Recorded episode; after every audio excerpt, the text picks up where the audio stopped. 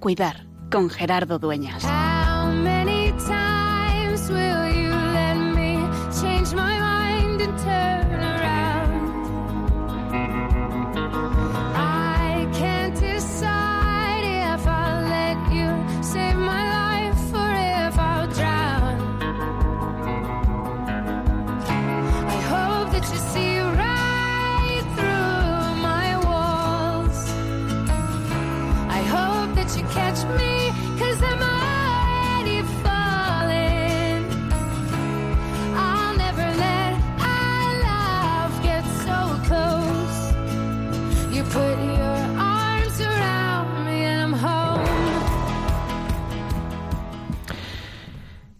Semana pasada, el fin de semana,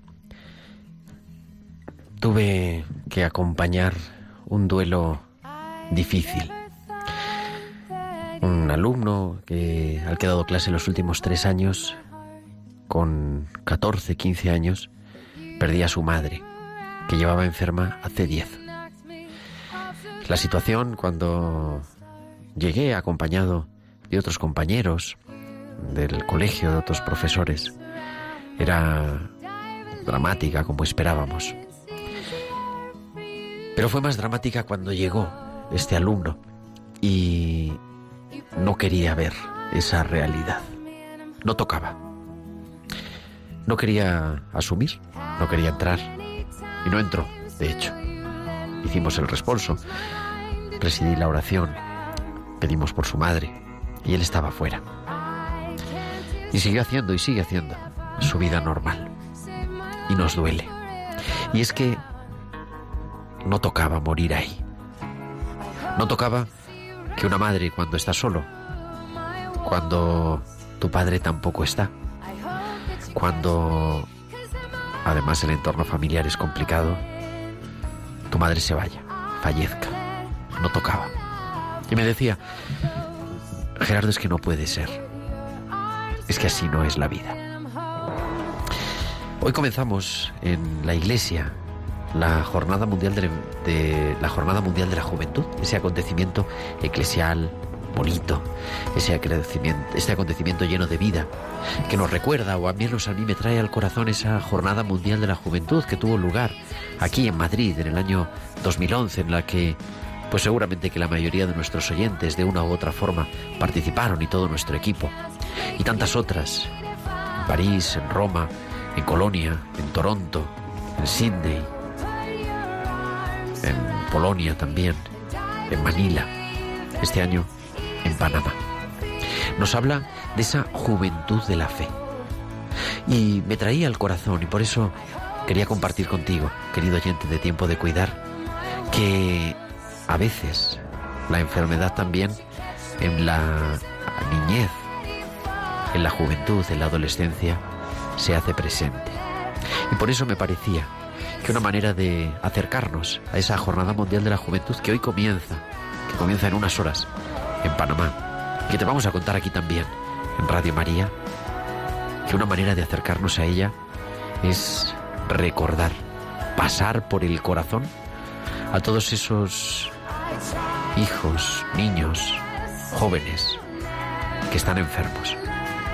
Recordar a sus familias, tenerlos presentes a ellos cuando uno está enfermo y no tocaba estarlo.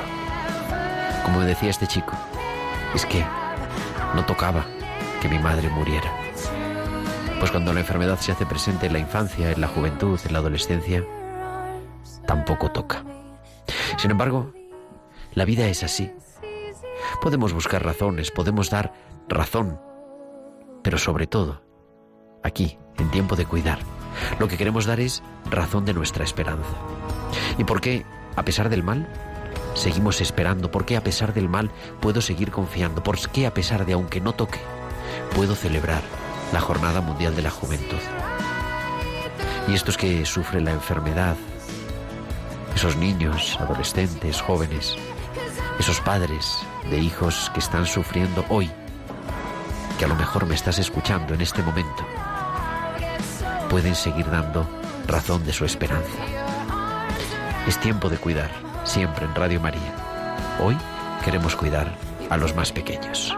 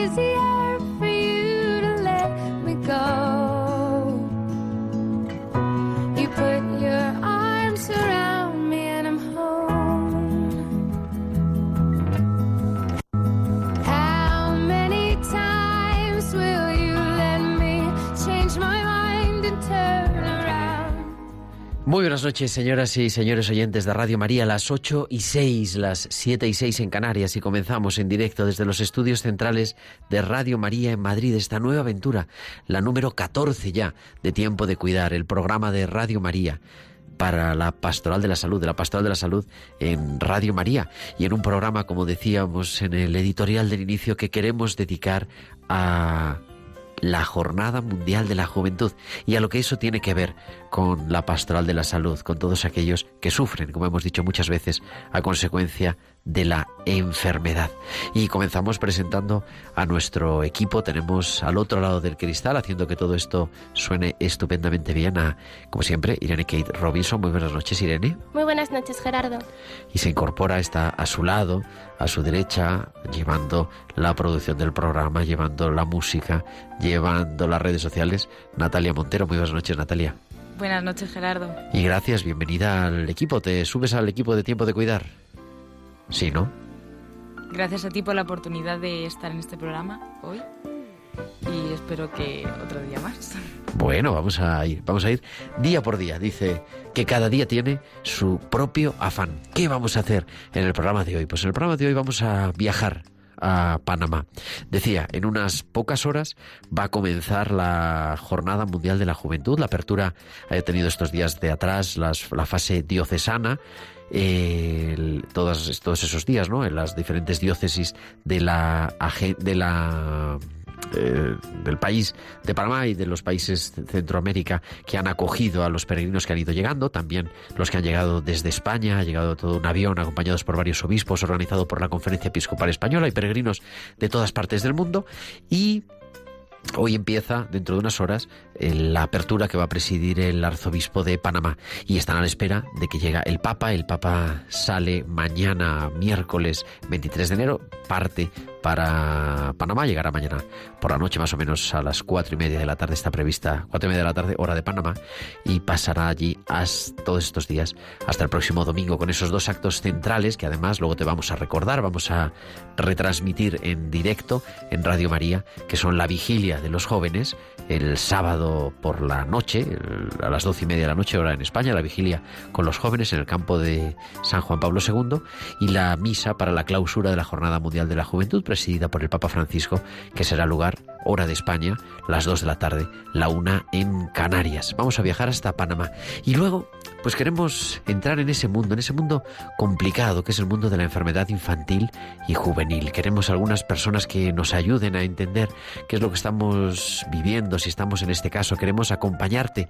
Si a ti que nos estás oyendo, pues estás enfermo, estás sufriendo la enfermedad de un ser querido, de un hijo, de un sobrino, de un nieto, queremos siempre aprender y aprender cada día un poquito más a cuidar. Así que son pues ya 50 minutos de radio lo que nos queda, porque son las 8 y 10, las 7 y 10 en Canarias, y vamos a comenzar. Pero queremos no solamente que nos escuches, sino también que entres en contacto con nosotros, Irene. Pueden comunicar con nosotros con sus comentarios en nuestro correo electrónico tiempo de cuidar y en las redes sociales. En Facebook somos Radio María España y en Twitter arroba Radio María y pueden publicar sus comentarios con el hashtag almohadilla tiempo de cuidar. Además, nos pueden enviar sus mensajes únicamente durante la emisión en directo del programa a nuestro WhatsApp 668-594-383. 668-594-383 es el WhatsApp de nuestro programa. Está ya Natalia consultándolo y os esperamos para que nos enviéis, si podéis, vuestro testimonio, vuestro mensaje de esperanza. El WhatsApp 668-594-383. Pues tenemos todo preparado. Nos vamos a hablar con nuestra farmacéutica de cabecera.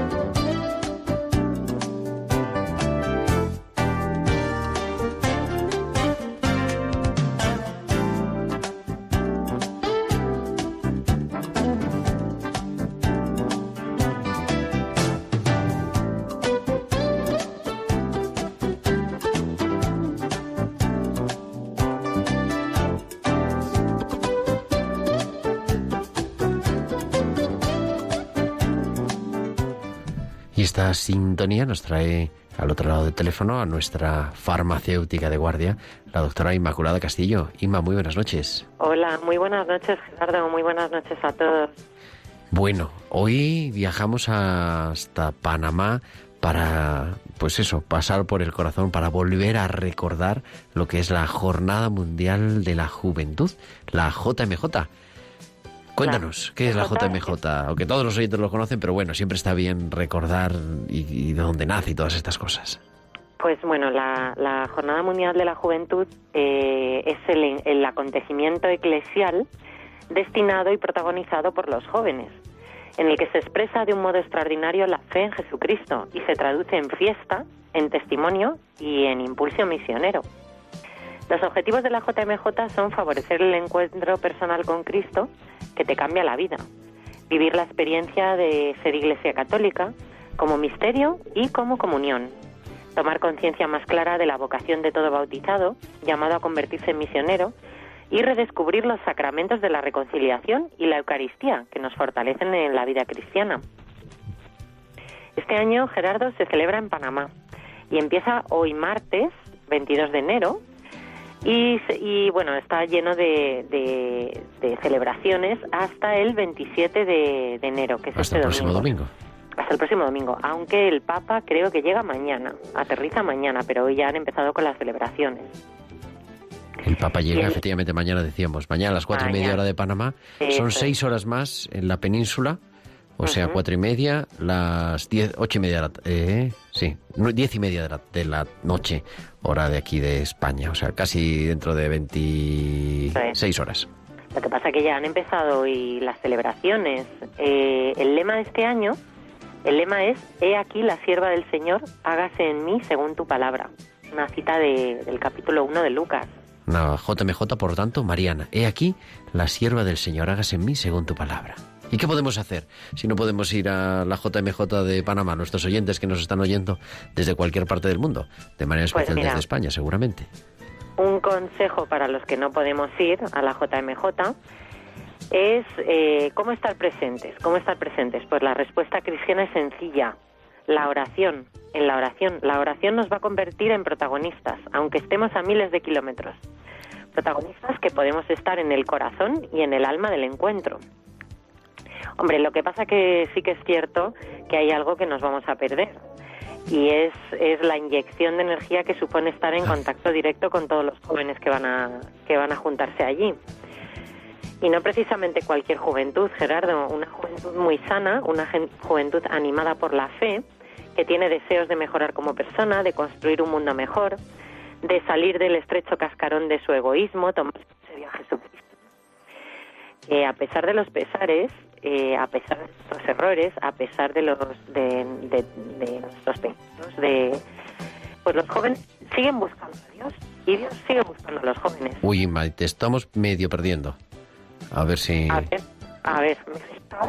¿Sí? te oímos ahí regular, no sabemos. Vamos a ver si podemos mejorar, recuperar un pelín la conexión. Nos estaba diciendo, Inma, qué interesante, ¿verdad? Cuando no podemos participar, es verdad, y, y nosotros además estamos en el programa de Pastoral de la Salud, ¿no? Dedicado de manera especial a todos aquellos que, pues que no pueden salir de casa muchas veces o que no tienen esa posibilidad. ¿Qué hacemos si no podemos ir a Panamá? Es verdad que esta JMJ además ha coincidido con unas fechas un poco complicadas en aquí en España, ¿no? Los jóvenes están trabajando, están estudiando, pues que podemos ir. Ya hemos recuperado la comunicación. Nos decías, si a pesar de, de nuestros errores seguimos buscando a Dios, eh, nos podemos encontrar con Él también, ¿verdad? La JMJ es lugar del encuentro en la Iglesia y Pues con el nos- Papa. Nos podemos encontrar, nos podemos encontrar eh, con la oración. A pesar de estar a miles de kilómetros, la oración nos puede convertir en protagonistas. Protagonistas estando en el corazón y en el alma del encuentro. Aunque sí que te comentaba eh, que me perdíes, pues es que irremediablemente, aunque estemos en oración desde aquí, lo que nos vamos a perder es esa, esa alegría, esa energía que supone el contacto directo con la juventud y no con cualquier juventud, una juventud animada por la fe, con deseos de mejorar como persona, de construir un mundo mejor, de salir del egoísmo, de tomarse en serio a Jesucristo, ya que a pesar de los pesares y a pesar de nuestros errores, los jóvenes siguen buscando a Dios y Dios sigue buscando a los jóvenes. Panamá nos va a mostrar cómo la Iglesia es todavía, en unión con el Papa, un lugar válido para este encuentro, una instancia legítima para conseguir la unión con Dios y la comunión entre nosotros. La jornada, además, es un, movimiento que no puede medirse con parámetros simplemente humanos. Número de asistentes, número de participantes, testimonios, número de conversiones o decisiones de entrega a Dios. También es medible, pero la acción de Dios en los corazones, eso sí que no se puede medir. Y esta acción de Dios no se manifiesta al día siguiente, sino que toma ocasión momentos, lugares que uno los calificaría como salvíficos y que sin duda pueden estar en estos días en Panamá, pero no olvidemos que se puede manifestar en cualquier momento con toda plenitud y con toda su virtualidad eh, con el paso del tiempo. Tenemos que estar entonces atentos a esos frutos del Espíritu siempre. Eso es. Hay que estar rezando mucho por los frutos de la jornada para que sirva a muchos jóvenes de ocasión especial para pues para su vida, para su discernimiento, qué tipo de vocación, el momento, el lugar en su encuentro salvífico con Jesús, de forma que como los primeros apóstoles descubran que vale la pena dejarlo todo para seguirle a él y continuar la misión de la Iglesia. Pues nos has llenado de energía con estas píldoras de esta semana. Hágase en mí, según tu palabra, como decía María. Gracias, Inmaculada Castillo, y nos escuchamos la semana que viene. Eso es, la semana que viene. Un abrazo muy fuerte. Hasta luego, buenas noches. Adiós, adiós.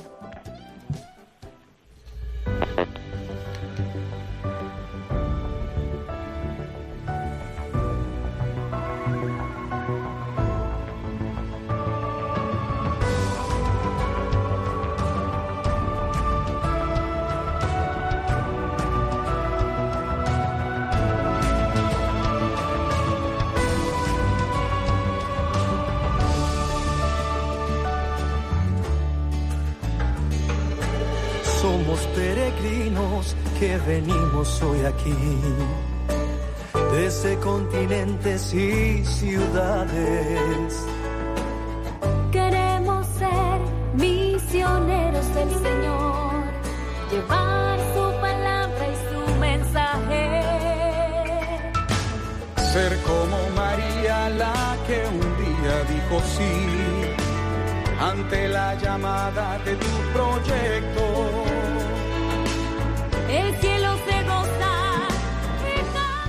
Y este es el himno, este es el himno oficial de la Jornada Mundial de la Juventud en Panamá. Viajamos hasta Panamá, son las 8 y 20, son las 7 y 20 en Canarias y ya no me saben las cuentas. Me parece que son las 2 y 20 en Panamá.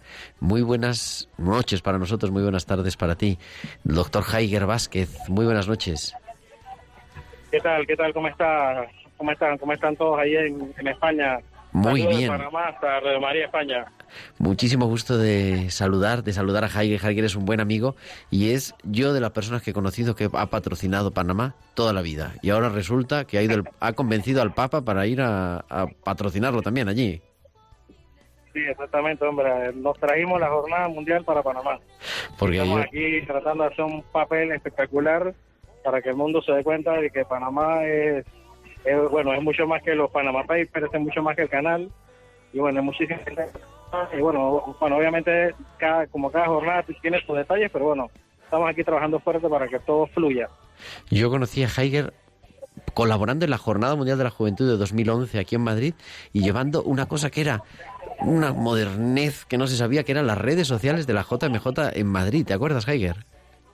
Sí, exactamente, sí. En su momento estuvimos manejando, eh, creamos todo lo que fue la infraestructura que de hace, desde la jornada de Madrid se lleva a lo que son las, este, las, todo, todo, todo lo que han sido la parte de comunicación de, las de las diferentes jornadas mundiales de la juventud que se han dado desde Madrid hasta ahora.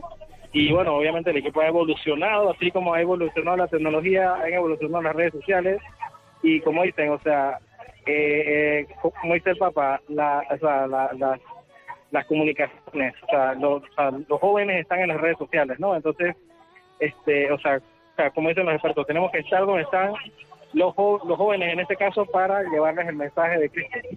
Bueno, sabemos que estás a tope porque además la jornada va está comenzando hoy y en unas horas va a ser la misa de inicio y el Hiker está ahora coordinando todo el movimiento logístico y de seguridad también de comunicación, pero un minuto nada más. ¿Cómo está Panamá? ¿Cuáles son las esperanzas de esta Jornada Mundial de la Juventud que está comenzando hoy y estamos transmitiéndola en directo Bueno, contigo desde Panamá? Bueno, mira, esta jornada mundial de la juventud ha roto muchos récords en, muchísimos temas de, bueno, bueno, temas de seguridad, temas de logística.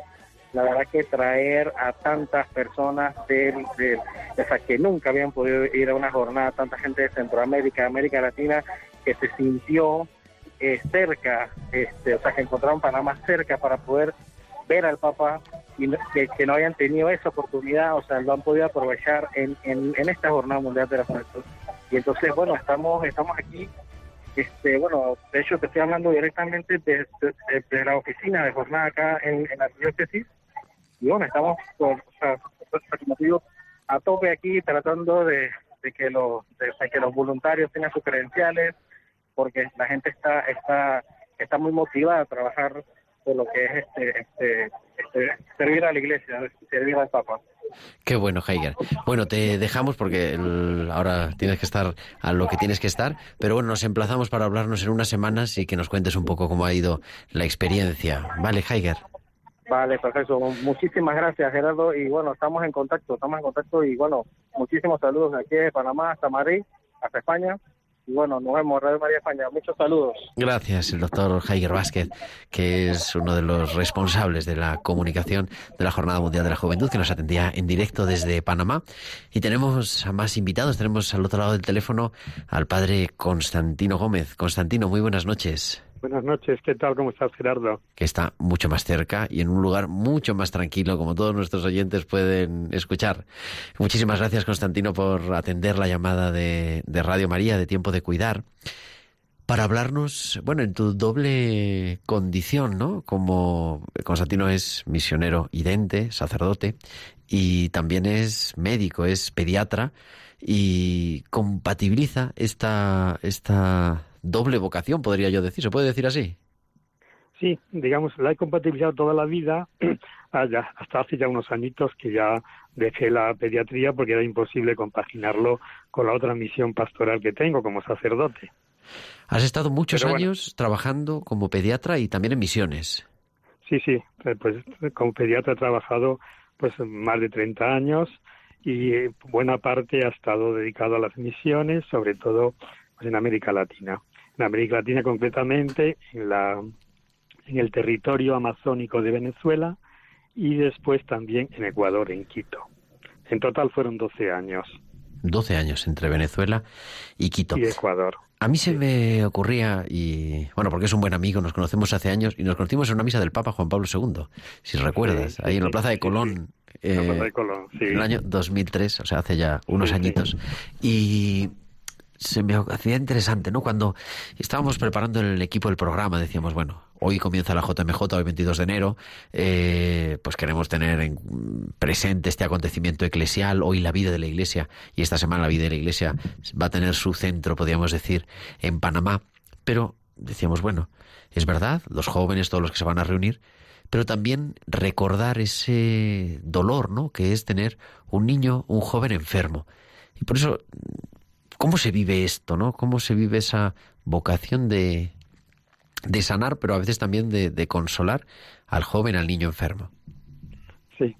Bueno, pues es una labor verdaderamente preciosa, a la vez es un reto muy grande y sobre todo en- dependiendo de las circunstancias en que ese niño esté enfermo, ¿no? Generalmente las circunstancias son siempre medio trágicas, porque aunque sea en Europa y tengamos todos los medios que tenemos técnicos para atacar la enfermedad, pues también eso va acompañado indudablemente de ese dolor, de ese sufrimiento, pero especialmente yo lo, he- vivido muy intensamente en, estas, en estos, años de misiones en América Latina, especialmente en el Amazonas de Venezuela, donde estuve cuatro años. Allí, pues bueno, fue un contraste después de una formación que tuve en Europa, pues tanto en Salamanca como después la pediatría en La Laguna, en Tenerife, después la neonatología la hice en Italia, en un hospital de Génova, en el Hospital Gaslini, y después de allí pasé al Amazonas de Venezuela, que te puedes imaginar con un ambiente totalmente distinto al de Europa, con unas condiciones eh, realmente eh, paupérrimas, y allí tuve que ejercer pues mi labor de pediatra y arreglar y pues ingeniar, ingeniármelas como podía, ¿no? Porque con poquísimos medios pues tratábamos de hacerlo pues lo mejor posible por sanar a esos niños y por sobre todo acercarnos a las familias porque en aquel sitio concretamente el problema fundamental estaba era un problema de tipo cultural es decir el, eh, la, la cosmovisión de aquella de aquellas gentes de aquellas tribus pues lógicamente era muy distinta de la europea. Y entonces no solamente tenías que hacer el esfuerzo de poner lo mejor que, que, podías de tu formación científica y técnica, sino sobre todo el acercamiento humano a aquellas personas y especialmente a la familia, ¿no? a los papás, a los hermanos. ¿Por qué? Pues porque si no se ganaba uno la confianza que de ellos, era imposible actuar médicamente, porque el contraste cultural es tremendo entre ellos y nosotros. ¿no? Claro. Y entonces, bueno, pues era aprendí mucho en ese sentido de que había que ser pues casi casi como un amigo de ellos, eh, ir con una gran humildad, una gran sencillez, tratar de convencerles de que era bueno para el niño que lo dejaran en el centro de salud porque estaba muy enfermo y poco a poco pues se fue ganando esa confianza de la gente y van dejando a los niños, ¿no? Porque hasta entonces no no dejaban, ellos tenían su medicina de brujos y con eso les bastaba, ¿no? Pero siempre lógicamente acudían ya en momentos muy muy ya muy muy finales acudían al centro de salud. Y eran realmente momentos muy trágicos porque allí vi, vi cosas enfermedades que había había estudiado los libros aquí en España pero nunca nunca los había visto aquí. De manera que, que tratar de convencer a esos a esas personas que dejaran al niño que con lo que le íbamos a hacer íbamos a tratar de sacarlo adelante. Muchas veces no se podía sacar porque eran ya condiciones claro. totalmente terminales. Pero bueno, él, él, sobre todo me enseñó de que aparte de la buena formación científica que tenemos que tener los médicos cristianos, pues tenemos que hacer un esfuerzo muy grande por entender la cultura, digamos el ambiente cultural en el, del, del sitio donde nos movemos, porque si no se conoce bien, no se va a llegar de verdad al corazón de esas personas, de esos niños, de esas familias. ¿Qué es eso que después quizás se ha puesto de moda con eso de humanizar la salud, ¿no? Pero que en el fondo Claro. es hacer que el otro, pues es un interlocutor, que el otro tiene la dignidad y la dignidad hijo de Dios además. Claro, claro, claro. Sí, hay que tenerlo muy presente como médico cristiano. Eh, vamos, tenemos que tener muy claro cuál es nuestra antropología y por tanto que somos hijos de Dios, que todo ser humano tiene una dignidad maravillosa como hijo de Dios y que tenemos que acercarnos con nuestra ciencia, pero también con nuestra humanidad pues a esas personas. Y el modelo indudablemente es el humanismo de Cristo. O sea, es, yo por lo menos es donde he aprendido a manejarme pues lo mejor posible en orden a atender a, esas personas, ¿no? Generar esa al tener esa humildad, como decías, ¿no? Para generar esa confianza. Yo me acuerdo, no, sé si, si, recuerdas, Constantino, hace años, pero a mí me decías, ¿no? Hay que tener cuidado porque es verdad, en una consulta de pediatría general, en, en todos los sitios, ¿no? Pero bueno, en España en particular, ¿no? Pues es verdad, la mayoría de las cosas que llegan son afecciones menores, ¿no? Pues un catarro, no sé qué, una otitis, bueno. Dice, pero hay que tener cuidado porque de repente, en medio de eso, puede haber algo importante, algo escondido y hay que tener los ojos despiertos. Claro, no estamos acostumbrados a que los niños o los jóvenes se enfermen, pero eso es una dolorosa realidad y que nos toca también acompañar y, y, también, como decías, como médicos cristianos, ¿no? Como profesionales sanitarios cristianos, tenemos que estar atentos a ello. Sí, sí, sí, sí muy, muy atentos y sobre todo, eh, por ejemplo, lo que dices aquí de España, pues que la mayoría de las consultas en pediatría son aparentemente banales y, y así, así lo es, ¿no? Pero siempre hay que tener muy, estar muy atentos porque yo me, he encontrado con casos realmente gravísimos donde, eh, donde una banalidad que parecía una cosa muy sencillita, si realmente no estás atento, pues realmente puedes perder mucho tiempo en orden a atacar una, una, una enfermedad grave, ¿no? Eh, y bueno, pues eso siempre conocemos casos, ¿no? Que iba con un catarrito solamente y después desembocó en lo otro. Bueno, pues claro, pues ahí está el ojo clínico, ¿no? Para, para, para, para tratar de descubrir eso. Que lo hacemos con la ciencia que tenemos, pero también, yo diría, con esa dosis de humanidad cristiana, es decir, el, la atención a esa persona, a ese niño con cuidado. Es un niño singular, hay que atenderle, mm, digamos, lo mejor posible y de luego yo lo he aprendido de Cristo, del humanismo de Cristo, ¿no? De, estar siempre atento a eso. Y me imagino que también, otra palabra y con esto terminamos, ¿no? Pero que me parece esencial, porque es, ¿y cómo acompañar? No sé si, claro, el niño si es pequeño, pues bueno, acompañarlo con cariño o lo que sea, si es algo mayor o si es ya un adolescente, también hay que darle razón, ¿no? Pero los padres, claro, el vivir la enfermedad grave o con esa incertidumbre que provoca de un hijo, eh, Imagino que eso es un reto importante y que ahí también el Evangelio tiene algo que decir. Bueno, bueno, tiene muchísimo que decir. Yo te diría que quizá la, parte más importante, ya fuera de lo técnico y de lo científico, la parte más importante es, el humanismo de Cristo, o sea, el, el, realmente considerar a esas personas como son hijos de Dios y sobre todo, pues tratar de eh, llevar ese consuelo que Cristo llevó a tantas personas en, su, por su paso por este mundo, ¿no? Y que nosotros tenemos que imitarles. Y por tanto, poner, hacer un esfuerzo muy grande por ponernos en la situación humana y psicológica en la que se encuentra la familia, especialmente los padres. Y desde esa realidad que hay que verla, desde esa realidad es, hay, hay que aplicar pues todas las todas las, digamos las inventivas y toda la inspiración que podamos tener pues de nuestra oración como cristianos y como médicos cristianos, ¿no?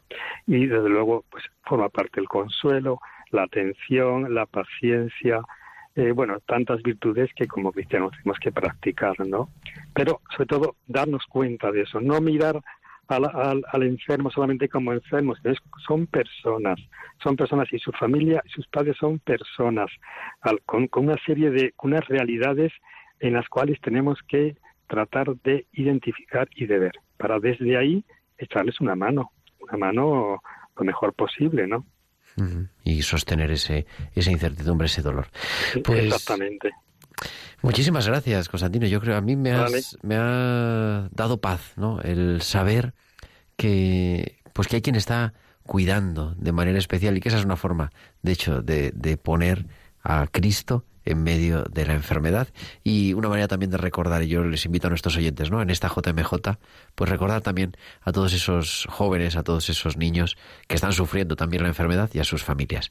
Así que muchísimas gracias por tu, por tu ayuda, querido Constantino Gómez. De acuerdo, Gerardo. Pues un abrazo y seguir con vuestra labor ahí en Radio María, ¿eh? que es estupenda. Que Dios te bendiga a ti y a todos los misioneros residentes. Saludos a toda la comunidad.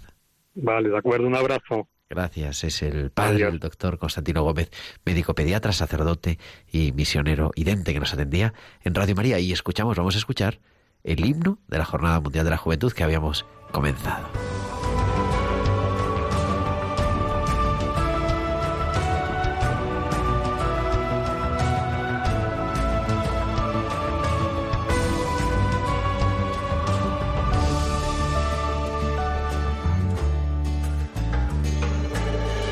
Somos peregrinos que venimos hoy aquí, desde continentes y ciudades. Queremos ser misioneros del Señor, llevar su palabra y su mensaje. Ser como María la que un día dijo sí ante la llamada de tu proyecto. El cielo se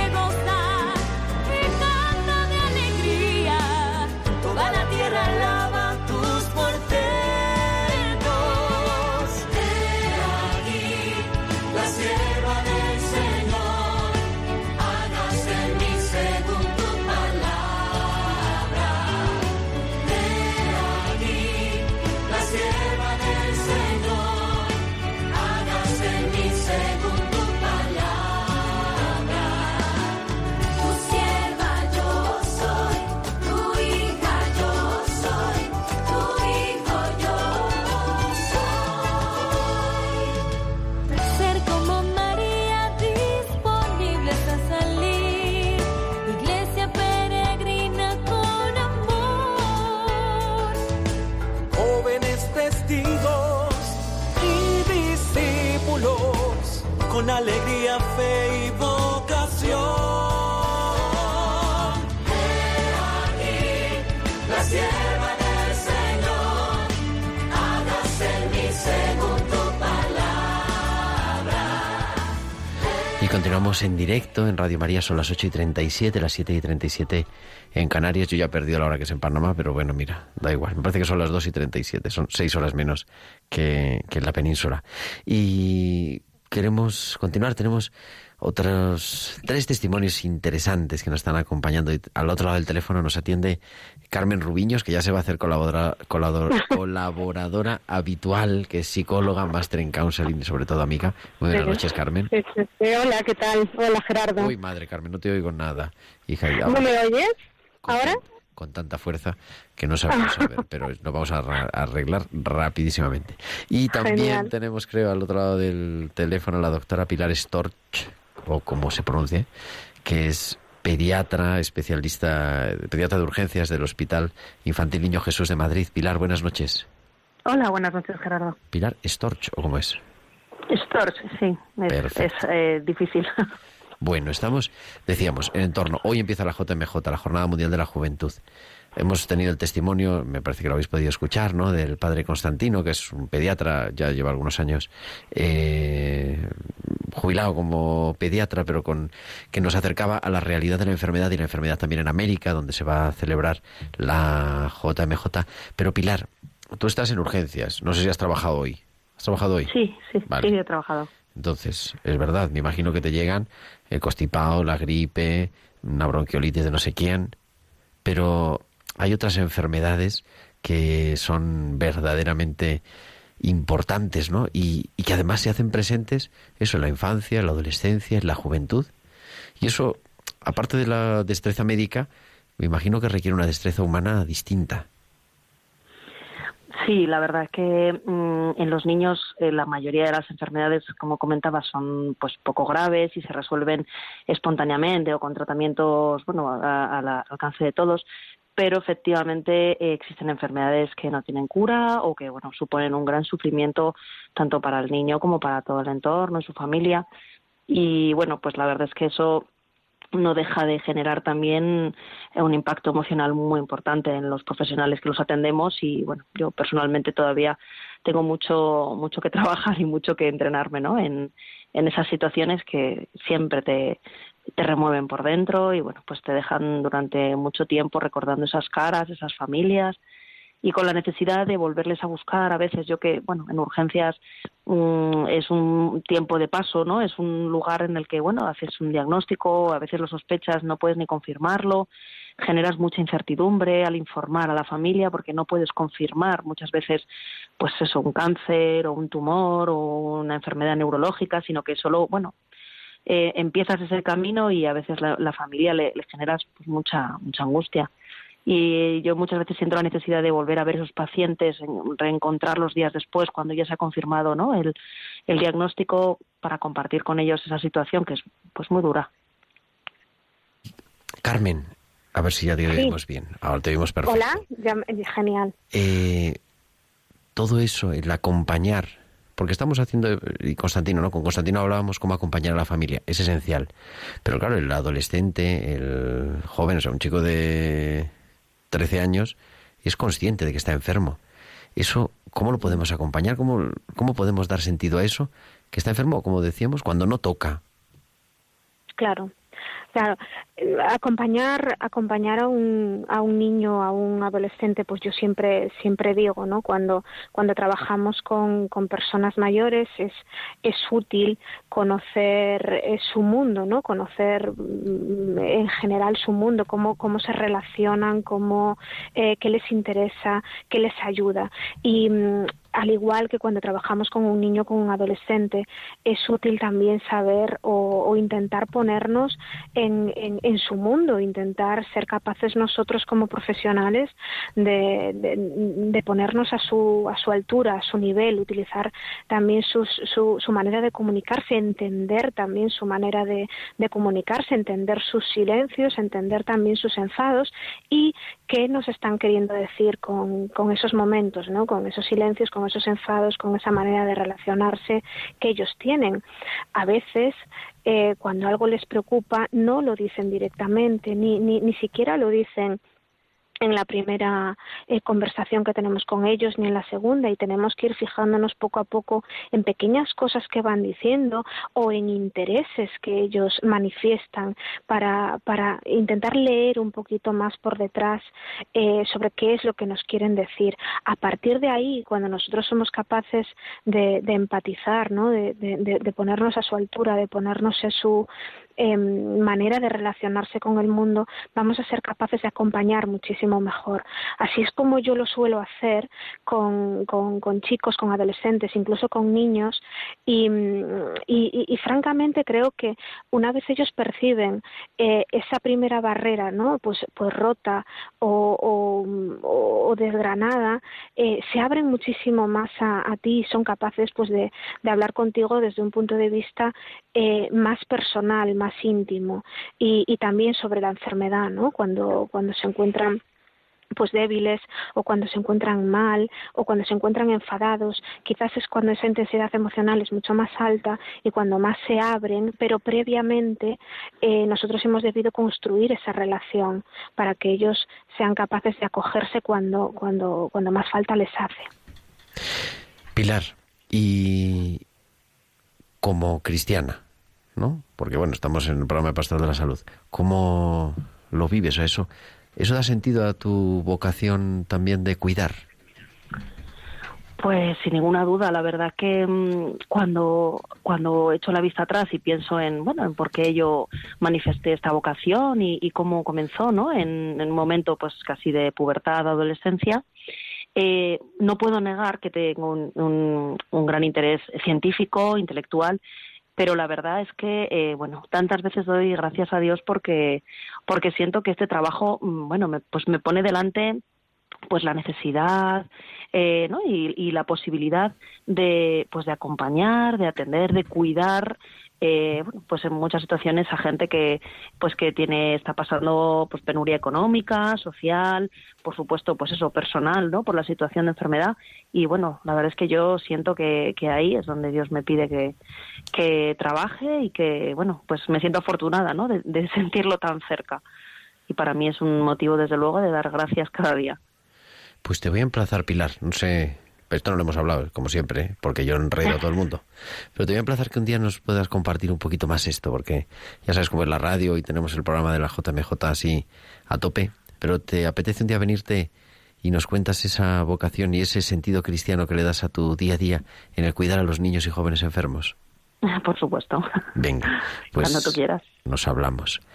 Muchísimas gracias, Pilar. Pilar Storch, que es eh, pediatra de urgencias del Hospital Niño Jesús, el Hospital Infantil de Madrid. Gracias, buenas noches.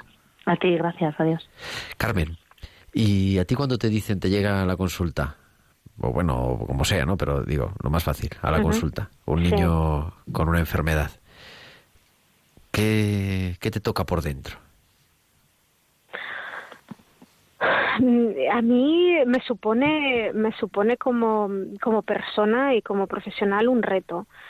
Em, y, y un reto que, mm, que me supone ser capaz, lo que hablábamos antes, ¿no? de construir una relación desde el punto de vista de una persona mm, no adulta, totalmente distinto a ti. Es decir, supone mirar esa relación con ese niño desde una perspectiva totalmente distinta a la que estamos acostumbrados.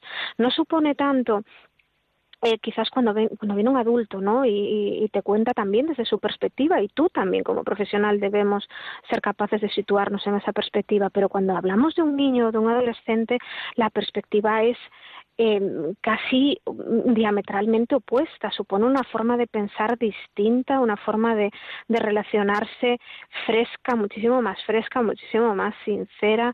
Y, y, y para muchos de ellos, em, eh, cuando te encuentras con un niño, ya con un adolescente es más es, es diferente, ¿no? La, la, la capacidad madurativa es, es distinta también, pero cuando te encuentras con un niño, eh, muchas veces no sabe lo que es estar enfermo y, y, y no sabe lo que es. No, no ha tenido esa experiencia. Sabe que está enfermo, pero no sabe eh, explicar lo, que significa para él. Y tú también tienes que ayudarle poco a poco a entender eh, lo que significa y, y, y, y ayudándole a ponerse ejemplos, buscando ejemplos en su, en lo que él conoce, ¿no? En, en dibujos animados, películas, mascotas que ha tenido, eh, otras personas a su alrededor que hayan podido estar enfermas. Supone cambiar para mí como profesional eh, muchísimas formas de, establecer comparativas incluso, ¿no? Para ayudarle a entender lo que está significando eso.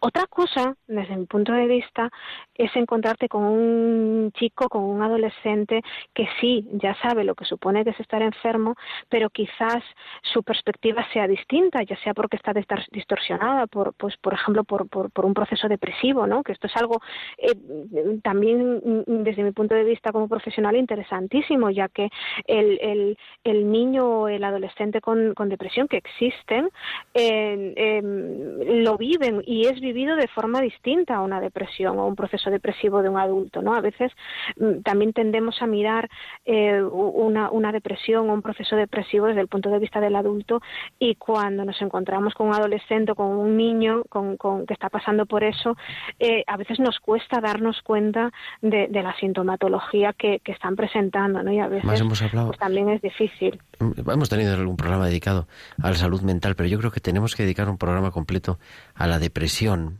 porque sí. muchas veces, no sé si estás de acuerdo, y se nos echa el tiempo encima, pero tenemos que entender que la depresión es una enfermedad. O sea, una cosa es estar un poco depre un día, que se levanta uno con menos ganas o con más, que eso nos pasa a todos y eso es una cosa normal, pero una depresión ya diagnosticada es una enfermedad y es una enfermedad grave y que uno no es que no quiera hacer algo, no es que no quiera levantarse, no es que no quiera ir al colegio en el caso de, de un niño, ¿no? Sino es que no puede. Es como si le pides a uno que está con la pierna escayolada que salte, ¿no? Efectivamente, y me alegro que hagas esa diferenciación porque eh, a veces tendemos a poner el foco, la responsabilidad en que la persona es que no quieres, es que no quieres hacer algo por, por, por salir, es que no quieres levantarte, es que tienes que ir al colegio, es que tienes que... Y, y a veces es que no pueden, es que no son capaces de hacerlo, ¿no? Entonces es una diferenciación interesantísima porque la persona con, con depresión, niño o, o adolescente en este caso, no es que no quiera hacer algo, no es que no ponga de su parte, estamos poniendo ahí demasiada responsabilidad, sino que no pueden. Pues vamos a, ¿te parece? Bueno, no sé, tenemos que ver la agenda porque tenemos algunos programas ya eh, así en cabeza, ¿no? Mm. Con, con, la actualidad que tenemos el próximo mes de febrero, que es la Jornada Mundial de la... no de la juventud. La, próxima vez la Jornada Mundial del Enfermo. Pero y tenemos algunos programas especiales. Pero vamos a dedicarle un día a la depresión y, en concreto nos cuentas un poquito de la depresión en, en, niños y jóvenes. ¿Te parece, Carmen? Claro que sí, sí, sí, estaría, estaría encantada. Pues gracias siempre, como siempre. Y nada, ya como eres colaborador habitual, te despedimos dándote las gracias, pero, pero con, con, cariño y con normalidad. Carmen Rubiños, desde Orense, que nos atiende, psicóloga, máster en counseling y amiga de este programa de Tiempo de Cuidar. Muy, muy buenas noches. Gracias, Gerardo. Gracias a todos. Y continuamos en Radio María. En Radio María estamos de, de cumpleaños porque el jueves, me parece, el día de San Francisco de Sales, comienzan, se celebran los 20 años del comienzo de las primeras emisiones. Y por eso hemos preparado un mensaje para todos nuestros oyentes. El 24 de enero de 1999 nació Radio María en España. Desde entonces han pasado 20 años llenos de trabajo, ilusión y crecimiento en esta radio evangelizadora. Para celebrar el aniversario, el jueves 24 de enero compartiremos con los oyentes la Santa Misa a las 10 de la mañana por las intenciones de los bienhechores de la emisora y en acción de gracias por los beneficios recibidos durante estos años. Después de la Eucaristía y hasta la una y media de la tarde, tendrá lugar un primer programa especial que retomaremos a las 3 de la tarde con vuestra colaboración por teléfono. A lo largo del día habrá otros momentos especiales de oración, como el rosario con oyentes a las 9 y 25 de la mañana y con los voluntarios de diversos puntos de España a las 7 de la tarde. Puedes enviarnos tu felicitación o un mensaje a testimonios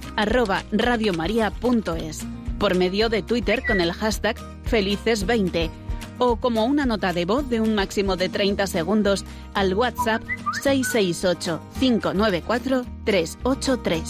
668-594-383. Celebra con nosotros el cumpleaños de Radio María.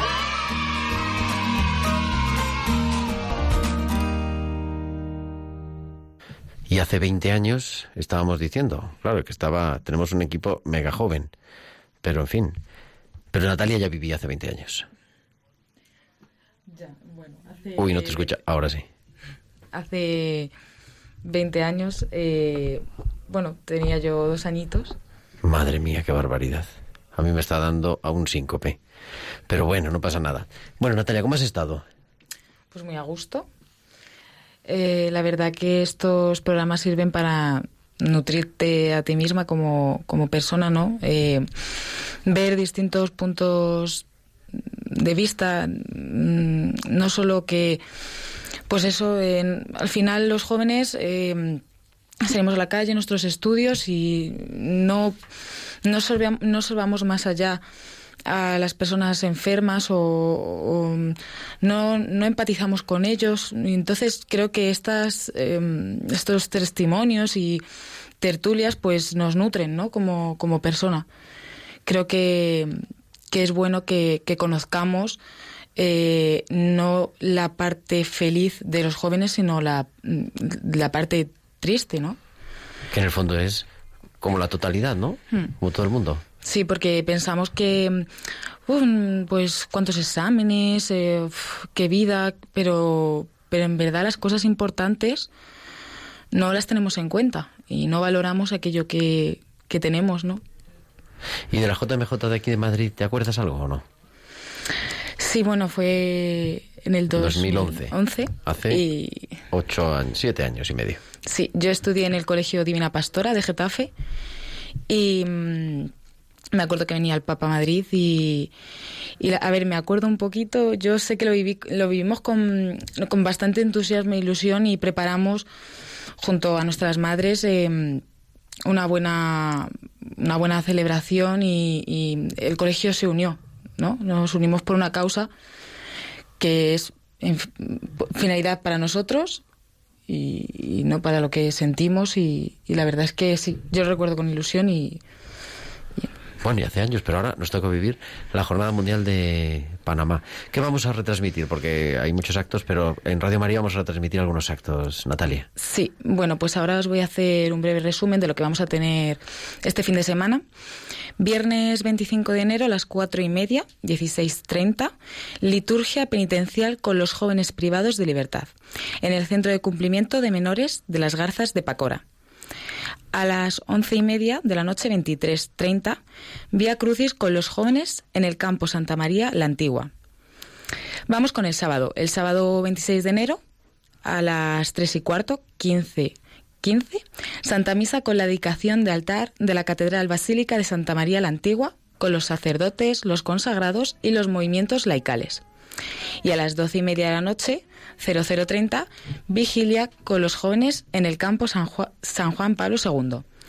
Por último, ya para finalizar el fin de, el domingo 27 de enero, a las 2, 14.00, Santa Misa para la Jornada Mundial de la, de la Juventud en el campo San Juan Pablo II. Pues siempre en Radio María. Entonces la semana que viene vienes o no? Por supuesto. La semana que viene vamos a hablar de un proyecto interesante que es humanizar la UCI, humanizar los cuidados intensivos. Vamos a ver qué sale. Así que les esperamos a todos nuestros oyentes. La semana que viene será martes 29 de enero del año 2019 y a las 8, las 7 en Canarias estaremos aquí en Radio María. Muchísimas gracias a Javier Pérez en el control técnico, a Irene Robinson también, a los mandos del control. Muchísimas gracias Natalia Montero, muy buenas noches. Gracias a ti. Y a todos ustedes, señoras y señores, hasta la semana que viene. Un abrazo de su amigo el diácono Gerardo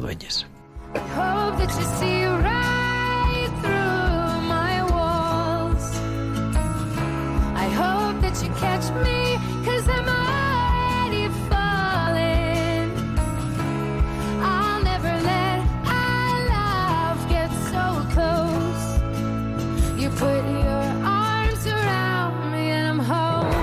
Han escuchado Tiempo de Cuidar con Gerardo Dueñas.